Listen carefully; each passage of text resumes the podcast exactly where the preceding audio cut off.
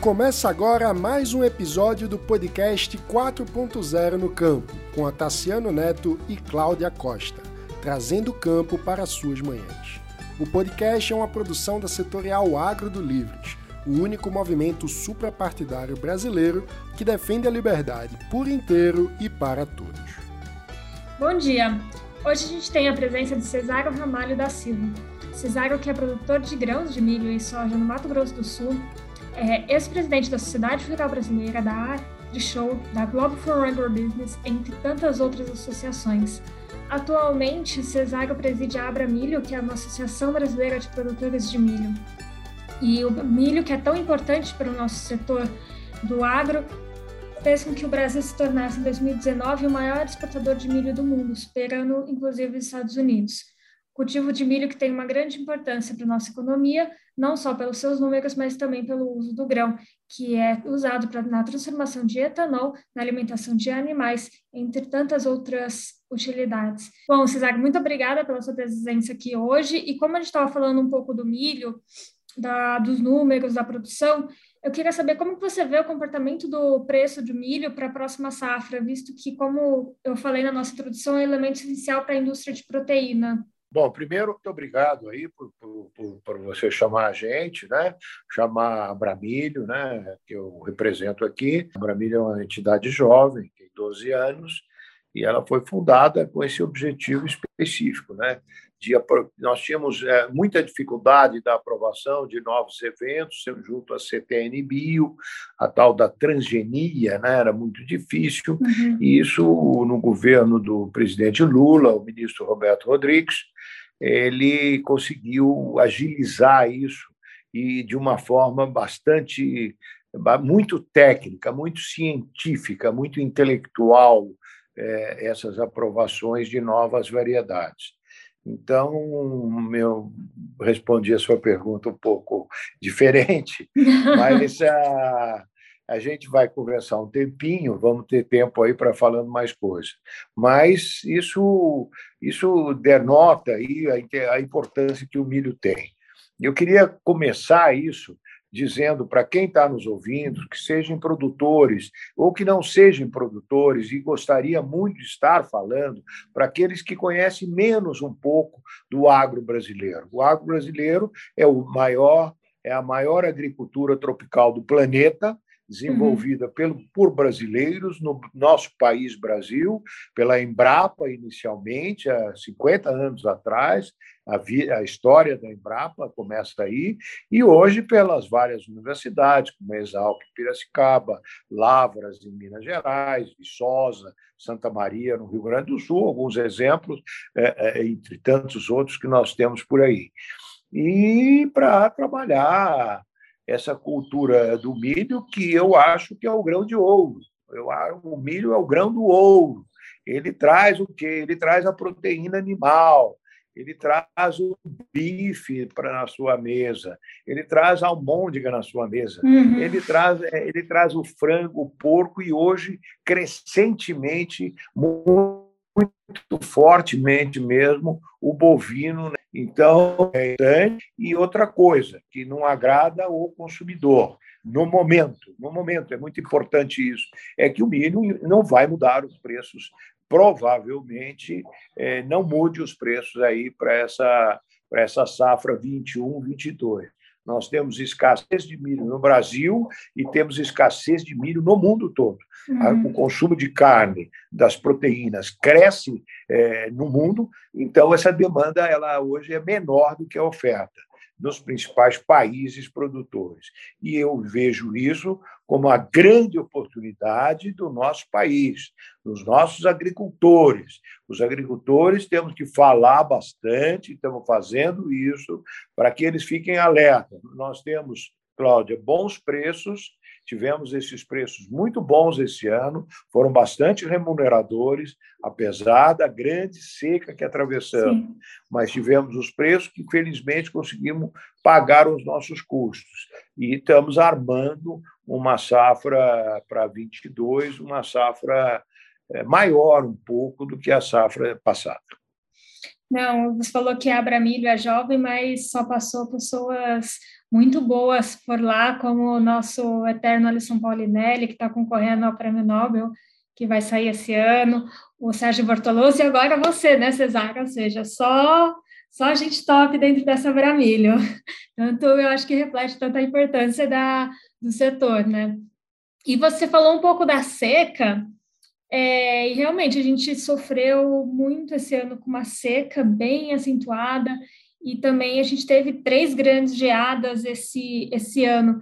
Eu queria, eu queria saber como que ficou a safra de inverno do milho com, com todos esses efeitos adversos.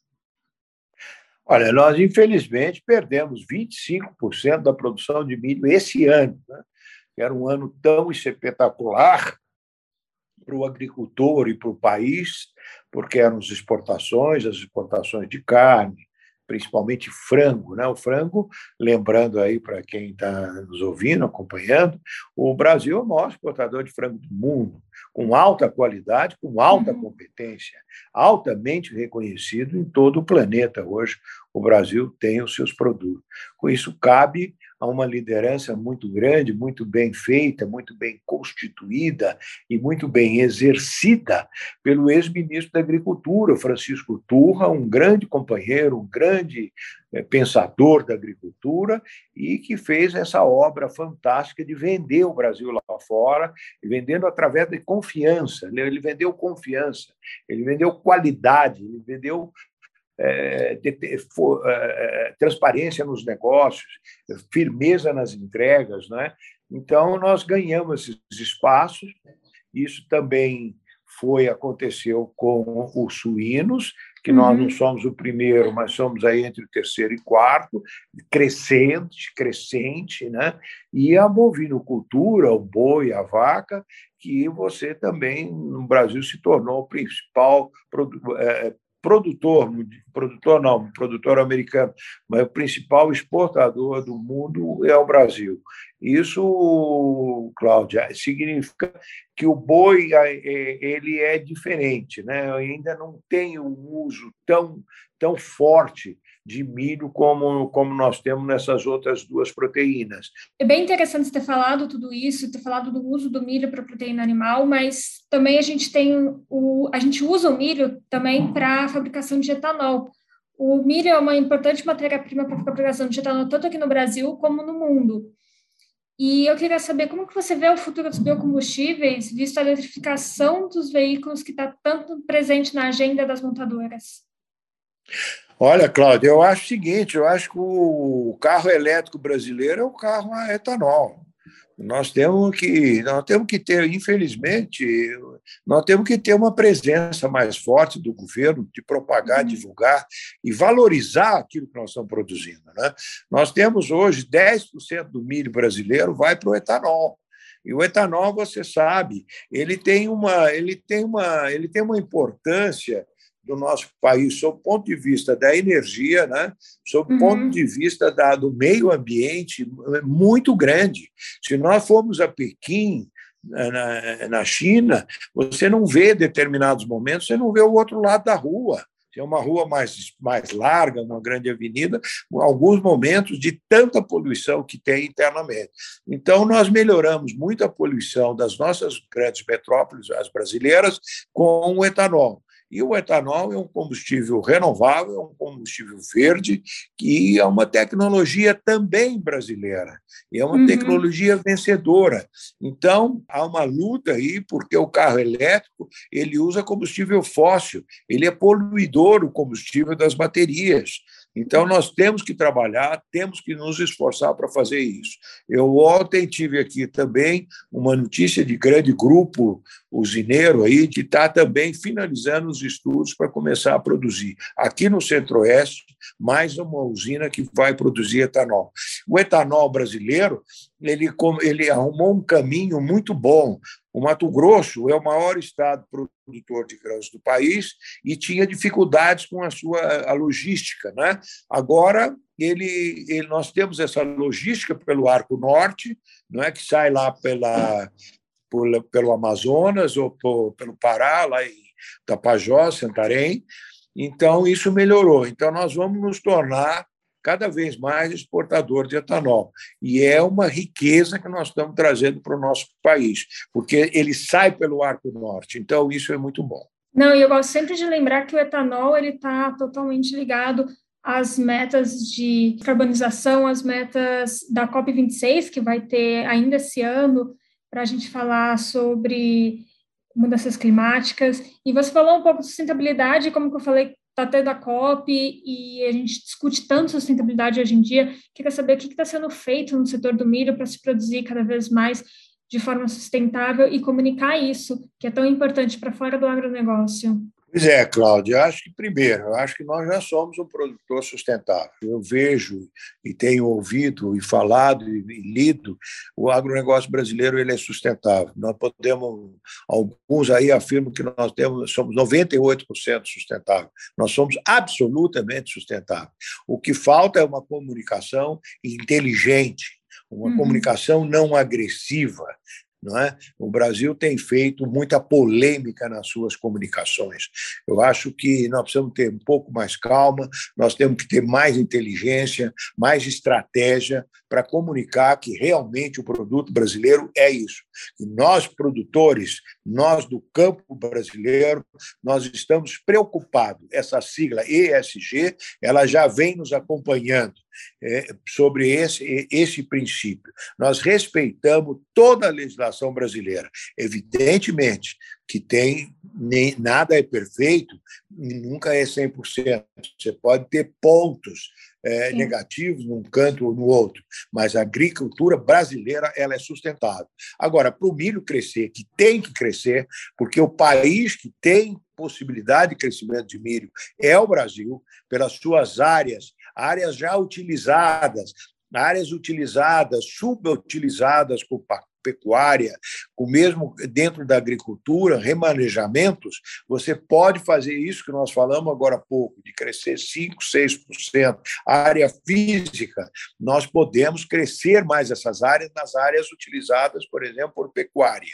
E, segundo lugar, nós temos que crescer produtividade nós reduzimos ainda 50% daquilo que os americanos produzem. O americano produz 12 toneladas de milho por hectare e nós estamos na faixa de 5, menos um pouco, vamos dizer 4,8 toneladas por hectare ano. É muito pouco. Nós temos tudo para fazer mais. E como nós fazemos mais? Nós precisamos melhorar um pouco as nossas terras, nós temos que pensar um pouco mais em irrigação, nós temos que pensar num seguro mais eficiente, o produtor, nós estamos enfrentando permanentemente desafios maiores a cada momento que nós mais investimos nas nossas propriedades, a cada momento que nós trabalhamos variedades, a os tempos de plantio, a possibilidade da terceira safra, tudo isso amplia o risco do nosso negócio, muito na questão climática, como tivemos este ano essa seca.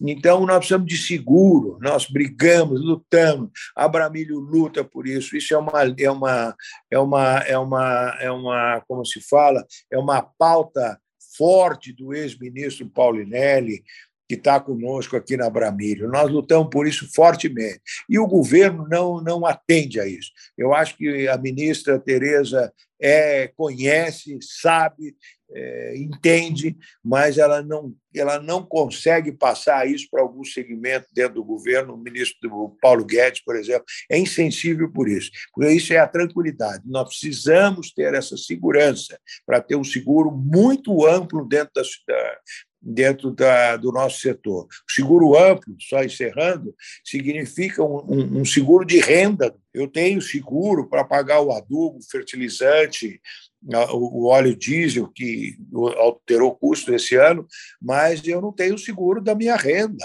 O agricultor precisa ter renda, ele precisa trocar o automóvel dele, ele precisa sair de férias, ele precisa pagar um curso para um filho, uma coisa, enfim, a despesa pessoal do agricultor ela tem que estar assegurada. Porque se ele não tira dinheiro ali, não tem outro lugar. Não, é verdade. Diga. Muito obrigada, Cesário. Infelizmente, nosso tempo acabou. Um bate-papo tão gostoso desse que a gente poderia falar um tempão.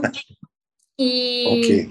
e falando ainda mais de um setor tão importante que vem mostrando cada vez mais números tão expressivos como o setor do milho e sendo tão competitivo e alimentando, porque gerando, sendo fonte, matéria-prima para ação de proteína animal, sendo matéria-prima para a produção de etanol, que é tão importante, e fazendo tudo isso, igual você falou, de forma sustentável. Eu gosto sempre de lembrar que a gente realmente a gente tem um, um, um agro bem sustentável, a gente tem um, um, código florestal extremamente rígido e falta, o que falta para a gente às vezes é, é, comando e controle, né? Colocar em prática as nossas regras que já são tão rígidas. Eu só queria dizer, Cláudia, que eu trabalho, a Bramilho trabalha para o Brasil ser exportador de milho e não importador. Importador num momento difícil como nós passamos, de grande seca, então é momento. O Brasil tem que ser protagonista, tem todas as condições para isso. O campo brasileiro é eficiente e é maduro e é sustentável. Isso é verdade.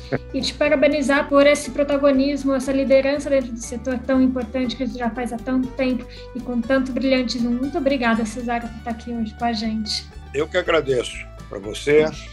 Você acabou de ouvir um episódio do podcast 4.0 no Campo, com Otaciano Neto e Cláudia Costa. O agronegócio é responsável por quase 25% do PIB do Brasil, movimenta outros setores da economia e contribui de forma estratégica com as exportações brasileiras. O podcast surgiu com o propósito de comunicar à sociedade, sobretudo urbana, as novas tecnologias, os cuidados ambientais e todo o impacto positivo do nosso agro. Inúmeras ações aplicadas no dia a dia do campo, seja na fabricação dos alimentos, de fibras ou energia. Semanalmente, abordamos uma agenda diversificada e com muitos convidados especiais, empresários do agro, pesquisadores, gestores públicos, líderes de diferentes setores e culturas, trazendo o campo para mais perto das cidades. O podcast é produzido pela Setorial Agro do Livres, movimento suprapartidário em defesa do liberalismo. Se você também defende a liberdade, pode se tornar um associado através do site eusolivres.org. Até a próxima!